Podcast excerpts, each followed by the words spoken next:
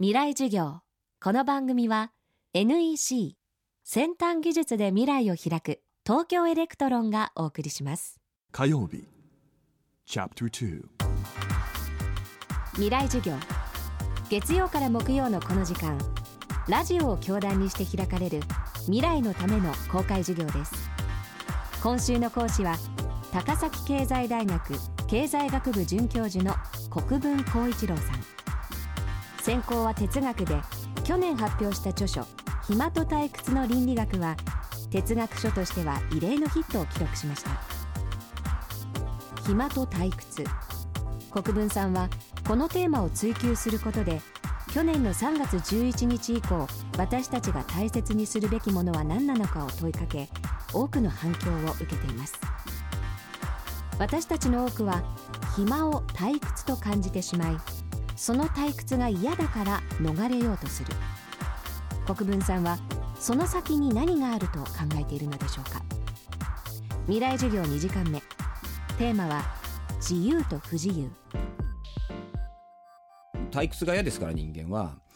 決断しちゃうんですね。どういうことかというと僕がやるべきことはこれなんだとかっていうことを自分に言い聞かせて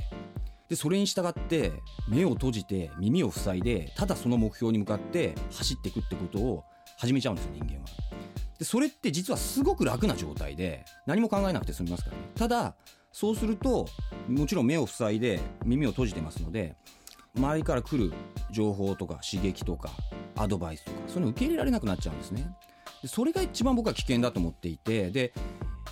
僕らの世代はそうですしもしかしたら今ちょっと違うのかもしれませんけれどもでも一般的に目標を立てて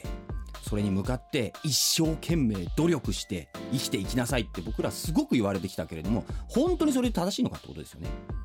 僕はすごくそれ疑問なんですねだからむしろ何かやりたいなとかってぼんやりとした気持ちってみんなあると思うんですけどもそういうぼんやりとした気持ちは大切にしつつ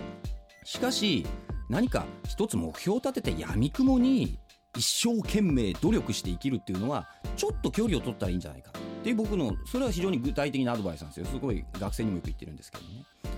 だからもちろんあの人間は生き方を与えられると楽なんですよ。よく人間はね自由を求めて生きてきたってね。人間の歴史は自由を求めた歴史だってもちろん大まかに言えばそういう面はありますけれども実際に自由が与えられるととっても人間は苦しい思いをするんですね。それは例えば19世紀の末とか20世紀の頭ってヨーロッパなんか割とも あの革命とかも終わってそれなりに貧富の差とかももちろんありますけどだいぶ狭まってきて民主主義もな実現され自由も実現されみたいな割と成熟した状態になったわけですね。ところがその時にそれ哲学者が言ってたんですけど若者がねその自由で苦しんでるってことを言ったんですよね。でその若者たちに逆にその何て言うのかな自分たちの命とか命を懸けた課題みたいなのを政治が与えてくれる時にですねすごくまあ若者が熱狂したわけですよね。まあそれはファシズムですけれども。だからこの逆説ってすごく考えなきゃいけなくて確かに不自由な時は自由を人間は求めちゃうんだけれども自由が出てくると本当に自由にされるとものすごい苦しいっていう、うん、だからじゃあそこでどうやって自由の中で生きていけるかっていう時に僕が出した答えはものすごく簡単で楽しめばいいってことなんですよ。楽しめなくなっていると自由が苦しいんだ。だから楽しみながら生きていく。そしてでもその中で自分はこれがやりたいなってことをなんとなくきちんと忘れずに持っていていろんなアドバイスヒント情報っていうものを受け取りながらどうやったらそれができるかなってことをちょっとずつ考えていくっていう。そういうスタイルが何かうまく作れないかなっていうのが僕の大きな希望なんですよね。